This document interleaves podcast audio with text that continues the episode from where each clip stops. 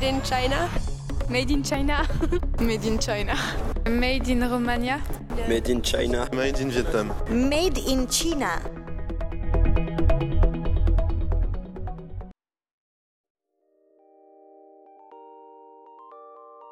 Nous avons jusque-là examiné tous les aspects entourant la production textile en Suisse. Mais quelle est-elle vraiment?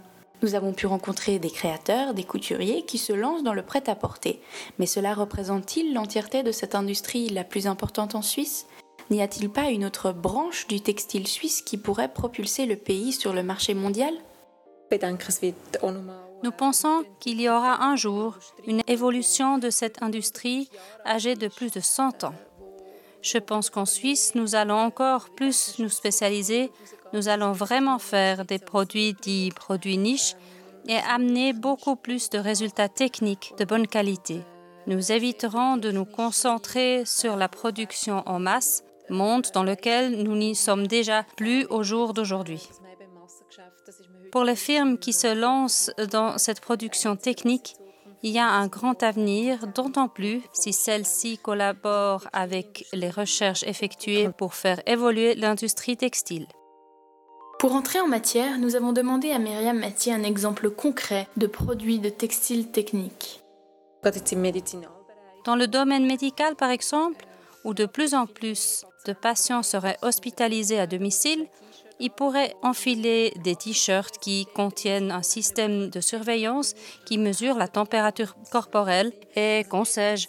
En tout, il y, y, a beaucoup à faire, même s'il s'agit de visions très futuristes. Rappelez-vous le film Retour vers le futur. Le héros, Marty, portait une paire de chaussures dont les lacets s'attachaient d'eux-mêmes, un t-shirt séchant immédiatement et une veste qui s'adaptait à sa taille.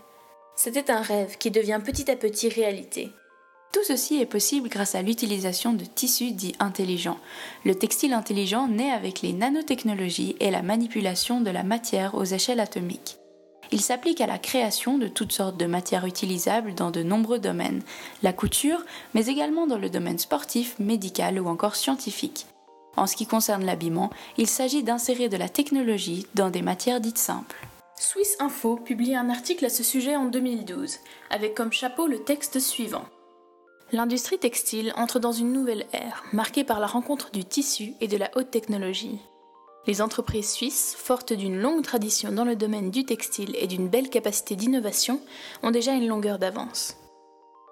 Nous sommes donc en retard en ce qui concerne la production de textiles dites traditionnels, mais nous sommes l'un des premiers pays innovateurs en lice lorsqu'il s'agit des textiles techniques. La Fédération suisse de l'industrie textile, qui regroupe plus de 200 entreprises, estime les exports de tissus techniques à un cinquième de la branche.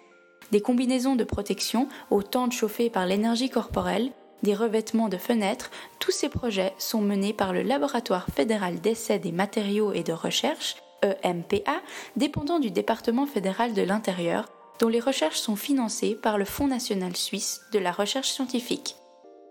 Il y a donc pour cette branche du textile un financement intérieur à la Confédération très important. On observe que la Suisse a compris que le retard accumulé dans l'industrie des vêtements traditionnels était impossible à rattraper et crée donc une nouvelle fenêtre dans le marché mondial du textile. La Suisse continue donc à faire évoluer le marché traditionnel des autres pays réputés pour cela, comme la France ou l'Italie en leur apportant sa spécialité, les textiles techniques et innovateurs, domaine dans lequel elle est la référence. Je vais devoir vous laisser.